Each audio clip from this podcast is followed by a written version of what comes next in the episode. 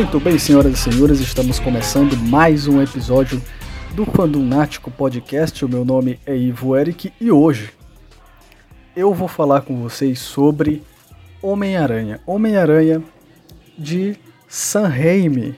Cara, o Homem-Aranha do Sam Raimi, ele é o Homem-Aranha definitivo. Mude a minha opinião. Mude a minha opinião, tu não vai conseguir. Vai tentar, mas não vai conseguir. E olha só, por que nós estamos falando sobre Homem-Aranha agora? É muito simples, porque no final do ano nós teremos o Homem-Aranha 3, Homem-Aranha sem volta para casa. O Homem-Aranha sem volta para casa, a gente viu o trailer, e no trailer tá lá Peter Parker, do Tom Holland. É, eu acredito que seja uma junção das coisas. Então, tu tem ali o Doutor Estranho, tu tem ali o Loki, tu tem o Homem-Aranha e outros personagens que bagunçaram a linha temporal, mas principalmente o Loki, né? Enfim, o objetivo do episódio não é falar sobre multiverso e tal, etc. Daí vocês vão ouvir, já ouvem muito, já assistiram todos os vídeos do mundo e vocês sabem mais do que eu sobre é, essa questão o meu objetivo aqui hoje, senhores, é falar para vocês o quão bom e o quão importante e o quão significativo é o Homem-Aranha do Sam Raimi. Para quem não sabe, o Sam Raimi, ele é ele foi o diretor do Homem-Aranha 1, 2 e 3, o Homem-Aranha do Tobey Maguire. E o Sam Raimi, ele é um cara que ele vem é, do cinema de terror. A parada do Sam Raimi é filme de terror.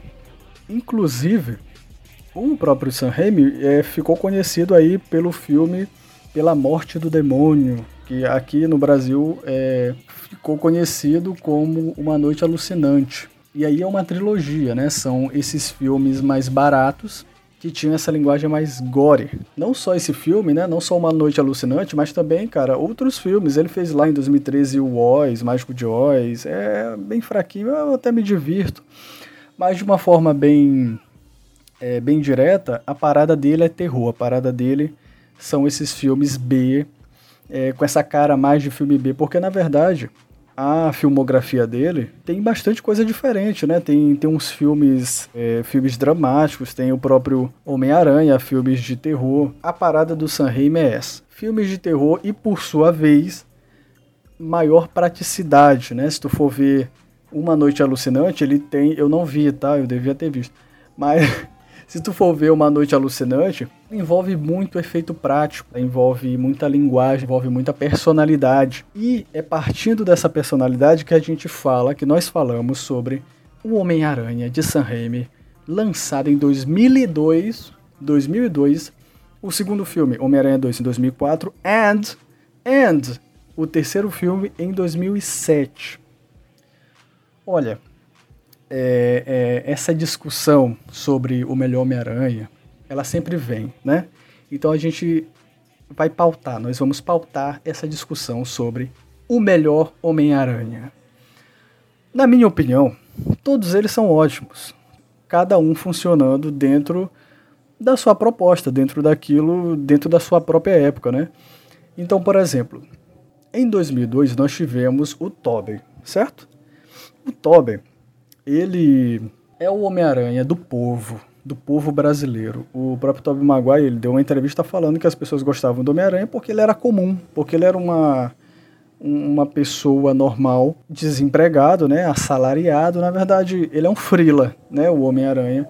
O Peter Parker, né, é um frila, é como um bom trabalhador brasileiro, um trabalhador nova-iorquino que ganha ali o seu, seu é, é, é o seu sustento, seu ganha-pão a partir das suas fotos tiradas como frila, certo? E vida de, vida de frila é muito, muito difícil, tá? Só para deixar esse adendo. Bom, voltando, o Homem-Aranha do Tobey Maguire, ele é esse Homem-Aranha do povo, certo? Já o Homem-Aranha do Andrew Garfield é o Homem-Aranha que está ali entre o, o Tobey e o Tom Holland. O Tom Holland, ele é ele está começando, né? Então, se a gente for parar para pensar, né, existe até, eu penso, né, que existe até uma certa continuidade são três propostas diferentes. O Tom Holland ele está na escola, o Andrew Garfield está saindo da escola e é, saindo da faculdade, né? No final do filme, eu acho que é no segundo filme que ele se forma. E é, o Homem-Aranha do Tobey Maguire já saiu da escola e está vivendo como frila. Então são três momentos diferentes. E dá para a gente aproveitar cada um desses Homens-Aranha em, em cada um desses momentos, né? em cada uma dessas propostas. No entanto, como eu disse no começo do episódio, o Homem-Aranha do Sam Raimi, ele é uma pepita de ouro no meio de vários filmes de heróis, né? Ali nos anos 2000, tu tinha o quê? Tu tinha é, X-Men, tinha um Quarteto Fantástico de 2005, 2004, 2005, que é aquele com a Jessica Alba, que até um certo nível é até interessante, até, até divertido, dá para passar, né? Levando em consideração o que eles fizeram depois. Mas enfim, tu tinha poucos filmes de heróis. E um desses filmes que apareciam no meio desses outros filmes de heróis era o Homem-Aranha do Sam Raimi. Como eu já disse, o Sam Raimi é um cara que ele vem trazendo esse, esse background dos filmes de terror e a gente consegue perceber essa personalidade do Sam Raimi no Homem-Aranha. E é a partir dessa personalidade que ele tem é que ele faz um dos melhores filmes de herói do cinema. Cara, se tu for fazer uma comparação entre os três filmes, essa, é, esses três filmes dele, né, apesar do quarto ter muita interferência do estúdio e ele mesmo já ter falado que é, não ficou bom e ele não gostou do resultado, mesmo assim, cara, o terceiro filme ele tem muita personalidade, entendeu? Ele tem muita, é, ele tem muito ainda do terror, sabe? Do é, do efeito prático, daquela plasticidade e ele tem pouca preocupação em deixar aquilo real e tem muito mais preocupação em fazer um quadrinho, um quadrinho em movimento, que é algo que lembra o Hulk do Ang Lee, né, que era um dos primeiros filmes de heróis, e o Ang Lee vai lá e coloca aquelas aqueles quadradinhos como se realmente o Hulk tivesse saído, o filme do Hulk tivesse saído é, do quadrinho. Aqui o Sam Raimi ele também tem consciência de que isso é um filme baseado em quadrinho e ele não tem preocupação nenhuma em ser realista, é, diminuir a linguagem em nome de em nome de uma possível realidade. Ele sempre deixa o filme mais plástico possível e mais caricato possível, né? E aí, pegando essa questão do, do, do terror, né, que o Sam Raimi traz, cara, é, era uma parada, era uma cena que agora eu vou falar para vocês, a cena do, do Octopus no Homem-Aranha 2. Depois que os tentáculos ficam na costa dele, e quando os médicos vão fazer aquela cena, quando eles vão fazer, vão fazer a remoção, a gente percebe que essa cena, cara, era uma coisa que eu já tinha notado fazia tempo e depois estudando, né, pro pegando informações para fazer o episódio, eu encontrei um vídeo do Nerd Writer, Nerd Writer, que tem vídeos muito bons sobre análise de filmes, etc. E ele falou exatamente aquilo que eu tinha pensado. Ele me copiou, eu vou processar o Nerd Writer. É, e no vídeo, ele fala é, que essa cena do Dr. Octopus ali deitado e, e, e os tentáculos é, matando todo mundo e, e fazendo aquele massacre na, na sala de cirurgia, aquilo é um curta de terror. Então, se tu quer perceber, se tu quer notar essa personalidade e esse terror do Sam Raimi, é só tu ir ali e assistir. Assiste a trilogia, obviamente, né, do Homem-Aranha dele, mas preste atenção nesses momentos, nesses momentos de tensão, é, principalmente essa cena. Essa cena que, sabe, coloca aí no YouTube, assiste essa cena, que é uma cena de terror. Outra, outra cena que me vem na cabeça é a do, do Homem-Aranha 1, quando ele tenta salvar, quando ele entra no, no prédio que tá pegando fogo, e aí ele vê uma mulher, né, uma mulher com capuz, e quando ele vê é o Duende, é o Duende Verde. E o Duende, e quando ele vira, na verdade o Duende vira, tem até um grito, sabe? Não faz nem sentido aquele grito, mas aquela cena, aquela cena é uma cena de terror. É ele entrando naquele prédio, o prédio tá pegando fogo, tá tenso, as coisas estão tensas, e do nada o duende aparece ali e aquela cena é construída para que te dê um susto, para que seja uma cena de terror. Sem falar em mais outra, em outra do Homem-Aranha 3, quando ele tá lutando com o Venom, bem no final mesmo, quando ele vai matar o Venom, quando o Venom ele começa a se levantar, se esticando, sabe? Tem uns tentáculos e tal. E aí a gente tem mais um exemplo dessas, dessas cenas, desses momentos de terror. E agora não me vem mais nenhum na cabeça, mas cara, revê os filmes e perceba que tá cheio de momentos de terror. Tá cheio de momentos, é, principalmente momentos práticos, tá? É, lembrando aqui também do final da morte do Duende no, no primeiro Homem-Aranha, cara, aquilo tu vê quando? Quando que tu vê aquela, aquele tipo de cena em um filme hoje em dia, sabe? Porque tudo tudo tem o chroma key, o chroma key é uma coisa maravilhosa porque economiza tempo, realmente tem momentos que tem momentos não, né? Em muitos momentos é, o chroma key te engana. Tu vai ver os bastidores de um filme, tu acha que os caras estão filmando em Paris, mas não mas eu penso que o chroma key ele funcione principalmente para as locações, né, para as imagens de fundo. Agora, em relação à personagem, às vezes ela, ela dá uma certa. Em relação à modelagem do personagem, em relação à computação gráfica do personagem, ela fica. É, também depende do estúdio, enfim, do, do trabalho e tal. Mas mesmo assim não é 100% verossímil, apesar de, pelo amor de Deus, já ter. É, a tecnologia ter avançado muito, né? Mas mesmo assim, o efeito prático é a parada. O efeito prático deixa o filme é, vivo por mais tempo, né? E essa cena final, quando ele percebe que a nave do, do Duende está vindo pela costa dele, ele dá um, aquele carpado, ele, ele gira ali e ali a, as lâminas entram no William Defoe. Cara, essa cena é foda. Essa cena é muito boa. E aquela cena ali tá cheia de efeito prático que é algo que tu não vê é, em filme nenhum, tu não vê mais, sabe? E tu consegue perceber quando é um boneco pulando, fazendo as coisas, e tu percebe quando é um efeito prático, quando é um efeito de verdade. Sem falar em, outros, em outras coisas, em outros. É, a gente vai falar né, sobre aquilo que todo mundo fala, sobre fotografia. Né? A fotografia é incrível, ele tem sempre esse pôr do sol, essa, esse laranja, essa coisa mais alaranjada, que no Homem-Aranha, no espetacular Homem-Aranha, eles deixaram ele mais azulado, né? E no, no De Volta para Casa ele ficou mais infantil, que é o Homem-Aranha ali do Disney XD, que é o Homem-Aranha do Tom Holland. Então são, são propostas diferentes, momentos diferentes. Mas, mas, obviamente estou aqui para falar sobre o Homem-Aranha de Sam Raimi. Sem falar, cara, eu vou, olha, eu vou te falar uma coisa todas as vezes que esse filme é, passava na TV, que a gente alugava, todo mundo em casa assistia.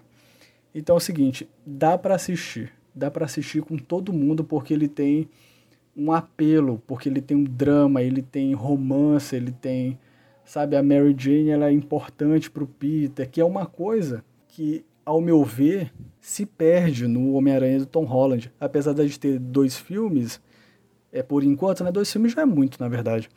É, nesses dois filmes, ele me parece muito mais uma peça, uma engrenagem no universo Marvel, sendo que o Homem-Aranha do Sam Raimi, ele era o, o universo, sozinho ele carregava as coisas. E, e isso prejudica né, o Homem-Aranha do Tom Holland, porque ele fica dependente das coisas, ele é um, um, uma pecinha no meio de um monte de outras coisas, que é o Doutor Estranho, que é Capitão América, que é tal, e etc. Eu adoro, todo mundo adora, a gente gosta, a gente teoriza. No entanto, a gente tem esse problema, que é, é tu nunca tem um foco. O personagem sozinho nunca é, é o universo só, né? Sendo que o Homem-Aranha do Sam Raimi, ele era o universo todo. As coisas surgiam a partir dele. Tu tinha só três filmes e as coisas fluíam e nasciam a partir desse Homem-Aranha. E voltando aí essa questão do Tom Holland, é, eu percebo por uma abordagem deles, é um Homem-Aranha mais jovem, é um menino, ele está namorando com a MJ, mas não tem o peso do com grandes poderes vem grandes responsabilidades, que é aquilo que, que galga, que é aquilo que, que é aquilo que é importante para o Homem-Aranha do Tobey Maguire. É, vocês já perceberam isso? No, não existe esse peso no Tom Holland, não existe esse peso no Homem-Aranha de volta ao lar, ele não tem, ele não precisa se comprometer com a Tia May. É, a morte do Homem de Ferro nem é tão, tão traumatizante, sabe? Apesar deles, deles darem uma, um peso, né? Obviamente para o universo e até mesmo para ele. Ele fica o filme todo ali no longe de casa falando o Senhor Stark, Senhor Stark. Mas é, tá longe de ser o peso que o tio Ben tem, tá longe de ser o peso que a Mary Jane tem, que a tia May tem. Então, é, o Homem-Aranha do Tobey Maguire, do Sam Raimi, ele tem muito mais peso. É, existe muito mais drama, sabe? No final ele perdoa o Homem de Areia, porque o Homem de Areia mata o tio Ben. Então, ele tem um, um puta peso, sabe? Então, é, é até um, um tema para se falar em um outro episódio, né? Sobre a questão do universo, multiverso e essas conexões, como que essas conexões, como que esses universos eles podem acabar prejudicando os personagens individuais, já que tudo parte de um todo, né? É, a individualidade dos personagens elas acabam se perdendo porque elas precisam, porque esses personagens individuais precisam conversar com um todo. E aí tu acaba perdendo a personalidade, né, daquele personagem. Se ele quiser salvar o mundo, ele salva o mundo. Só que em um universo compartilhado, em um mundo compartilhado, multiverso, enfim, é, ele nunca vai poder salvar o mundo porque ele sempre, cada passo que ele dá, tem que ser justificado. Então, é, o Homem-Aranha não pode salvar o mundo sozinho porque o, o Thor vai ajudar ele, vai aparecer e vai ajudar ele, entende? Então, assim, é um, é um outro tema para um outro episódio que a gente pode falar, né? Mas, é, enfim, eu percebo muito mais peso, existe muito mais peso, existe muito mais responsabilidade no Tobey Maguire do que no Tom Holland. Diga-se de passagem que é uma coisa que, olha só, o Homem-Aranha do Sam Raimi é tão bom que a partir do Sam Raimi todos os Homem-Aranha são iguais, todos. Então perceba, meu caro Padawan, é, existe obviamente a influência do quadrinho, mas a influência do Sam Raimi é muito maior. Então tu tem ali o conflito da Mary Jane, da menina que ele ama e etc. E esse conflito tem no Amazing Spider-Man, que na verdade é a, é a Gwen. E não tem tanto, tanto peso no Homem-Aranha do Tom Holland. Mas é, a questão, vocês perceberam isso?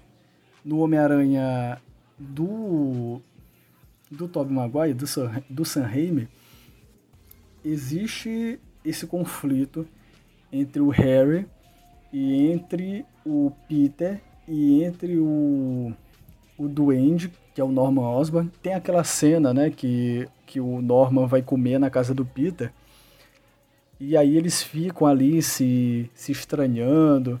E aí o Peter, o, o Norman já desconfia que ele é o Homem-Aranha e eles ficam ali se, se provocando e tal. Essa mesma cena ela tem no Homem-Aranha de Volta ao Lar.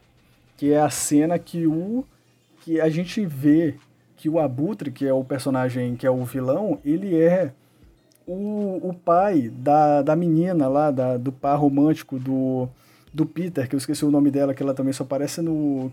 Que, aliás, eles terminam de uma forma horrível, né? Na verdade, eles nunca começaram. Mas eles nem dão beijinho, sabe? Eles nem, nem, né? nem saem, não faz nada. Na verdade, saem, mas quando saem, o Homem-Aranha larga ela, o Tom Holland larga ela, né? Então é o máximo ali que tu tem dessa questão de responsabilidade com os outros e tal. Mas assim, nem risca.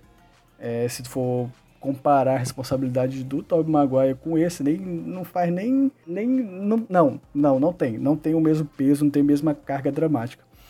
Enfim, tu tem essa essa mesma cena do jantar no filme do De Volta ao Lar e tu tem essa mesma questão do de um cara conhecido, que é o professor do Peter, que é uma pessoa conhecida, que é uma pessoa que que eles não conseguem se entender porque o Peter tem uma o dever dele como herói, tem a responsabilidade que os poderes dele dá, e o pensamento do vilão, né? Então, o Norman ele tem a motivação dele de vilão e o Dr. Octopus ele também tem a motivação dele de vilão como ex-professor do Peter. E no Homem-Aranha, o The Amazing Spider-Man é a mesma coisa. A gente tem a motivação do Lagarto, que também era professor do Peter, e aí tu volta lá pro De Volta ao Lar, que tu tem o pai da menina que ele gosta, que tem a motivação dele como vilão. Então, essas motivações dos vilões que são muito próximos do Homem-Aranha, elas ficam se repetindo a partir do Homem-Aranha do Sam Raimi, galgando e mostrando e, e criando o background, o, o manual para que os caras continuem fazendo mais filmes do Homem-Aranha baseados na obra de arte que é o Homem-Aranha dele, que é o Homem-Aranha de 2002 e o Homem-Aranha de 2004. Outra coisa, cara, o Homem-Aranha do Sam Raimi é tão icônico que ele tem um dos beijos mais importantes do cinema, cara. Tu consegue conceber isso? Tu consegue conceber que um diretor foi lá e gastou referência em um filme de herói? Eu não tô querendo diminuir filme de herói, pelo amor de Deus. O Homem-Aranha do Sam Raimi, sendo um desses filmes, tem dentro de si referência, ele tem uma inspiração. A gente vê que o Sam Raimi está inspirado e ele vai lá e faz um dos e, e nos dá um, um, dos principais beijos do cinema da sétima arte. Se tu for pegar a lista de beijos icônicos do cinema, cara, tá lá Homem-Aranha e Mary Jane. Um filme de herói, um filme do Homem-Aranha ali nessa lista. Linda, uma cena linda do Homem-Aranha beijando a Mary Jane ali de cabeça para baixo e tal. E de novo, olha só, e o Homem-Aranha de volta ao lar quase faz isso. Ali quando tem a cena do que o, o Homem-Aranha vai salvar todo mundo é, naquela incursão da escola, que eles sobem ali naquele pilar, naquele. É, eles entram no elevador. E aí quando ele aparece para salvar todo mundo, ele ele fica de cabeça para baixo, que ele dá de cara com a menina que ele gosta. E na, isso é uma referência clara a essa cena de beijo, né? E eles não fizeram essa cena, tudo bem. Mas tu percebe que é, essa o Homem-Aranha do Sam Raimi, ele é tão bom e ele que ele serve como ponto de referência para os outros Homem-Aranhas e até o Homem-Aranha no Aranha Verso, a questão do vilão estar perto ali do, do, do, herói, sabe? O vilão como uma antítese direta do herói e ser um conhecido. Agora, se tu não assistiu Homem-Aranha no Aranha Verso, ferrou, porque eu vou te dar um spoiler. Que o vilão, um dos vilões é o tio dele, tá? É do Miles Morales. É, tu tem o Rei do Crime e tu tem um outro vilão que é o tio dele. Então é mais uma vez a questão dos personagens, dos vilões estarem muito perto do Homem-Aranha, que sempre tem essa responsabilidade com grandes poderes vem grandes responsabilidades e ele não pode tirar máscara e etc e etc. E eu vou te falar uma coisa, eu não sei, olha, eu, eu arrisco dizer que eles vão dar um jeito das pessoas conhecerem o Homem-Aranha nesse terceiro filme da Marvel. Conhecerem assim, as pessoas saberem a identidade do Homem-Aranha, mas ao mesmo tempo é, a Tia May e os amigos dele não não sofrerem as, não sofrerem as consequências por estarem perto do Homem-Aranha do Tom Holland. Eu boto fé que eles vão fazer isso, tá? Não sei como, não sei. Se eles fizerem isso, eles vão tirar, sabe, é, o que? 90% da carga dramática do, do Homem-Aranha. Porque se tu for parar pra prestar atenção, os personagens Marvel, Disney barra Marvel, eles não têm esse peso. Vocês já repararam? Eles não têm a responsabilidade da identidade secreta. Porque é uma parada que eles já descartaram. O Homem, o Homem de Ferro, no primeiro filme ele fala, eu sou o Homem de Ferro, sou o, o Tony Stark, eu sou o Homem de Ferro. Nos outros filmes, o que? O Thor, ele é um deus nórdico, um deus do trovão, e ninguém pergunta de onde é que ele vem. É, ele não vai, ele não fica andando pela cidade. Nos quadrinhos ele tem uma identidade secreta. Mas nos filmes eles nem tocam nisso, eles nem tocam nesse assunto de identidade. O Hulk é a mesma coisa, ele é conhecido. Então, assim, esses personagens do MCU, eles não têm esse peso. Vocês repararam nisso? Reparem nisso. Os, os Vingadores, eles não têm um problema com identidade secreta, não tem. Todo mundo sabe quem é o Steve Rogers, todo mundo sabe quem, quem é todo mundo. E o Homem-Aranha, um dos principais é, é, pesos dele é exatamente a identidade secreta. Ele não, ele não revela a identidade secreta dele, que é o que acontece no último Homem-Aranha, que é o Longe de Casa. E é isso que eu quero saber, cara. É isso que eu quero saber.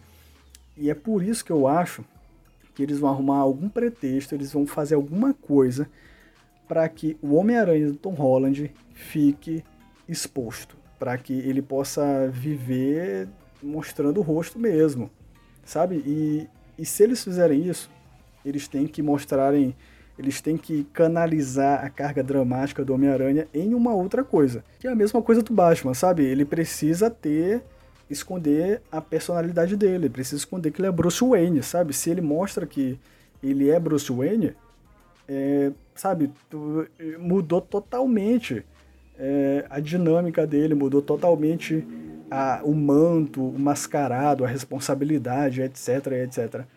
Ok, vamos ver, né? Enfim, Homem-Aranha do Sam Raimi é o manual de instrução para qualquer filme de herói, porque é lindo, é incrível, tem personalidade e a gente vê quando o diretor é bom, o diretor é bom, o diretor trabalha, a gente tem um ótimo filme, certo, senhoras e senhores? Olha, eu te recomendo reassistir esses filmes, reassistir o, a trilogia do Sam Raimi, assista com amor no coração, aproveite esses três filmes e não se esqueça de ir no nosso Instagram, arroba o ponto fandomnático, seguir a página do Instagram, compartilhar com os amiguinhos e falar para as pessoas, cara, que o, que o fã do Nático tá aí, né? Porque olha só, é, deixa dar só esse pequeno adendo, é, estamos passando por uma certa dificuldade em relação à gravação. O que é que acontece? É, eu gravava em um estúdio, no estágio que eu fazia. Eu fazia estágio e gravava lá no estúdio e era um local maravilhoso para se gravar. Mas, no entanto, eu estou em casa. E aí, cara, é, fica um pouco difícil para se fazer as gravações. Então, os nossos episódios que são mensais podem ser que atrasem um pouquinho, levando em consideração que a gente precisa ter um espaço é, que não tenha barulho e etc. Então pode ser que ele atrase um pouquinho. Mesmo assim, trarei religiosamente. Todo mês um episódio. Pode demorar, mas ele vai sair, cara. Ah, fica comigo, fica comigo nessa jornada, certo? Fica comigo nessa aventura. Embarque comigo nessa aventura. Muito obrigado pela sua atenção. Um beijo na sua respectiva alma. Nós estamos vindo aí, a gente vai fazer um monte de mudança.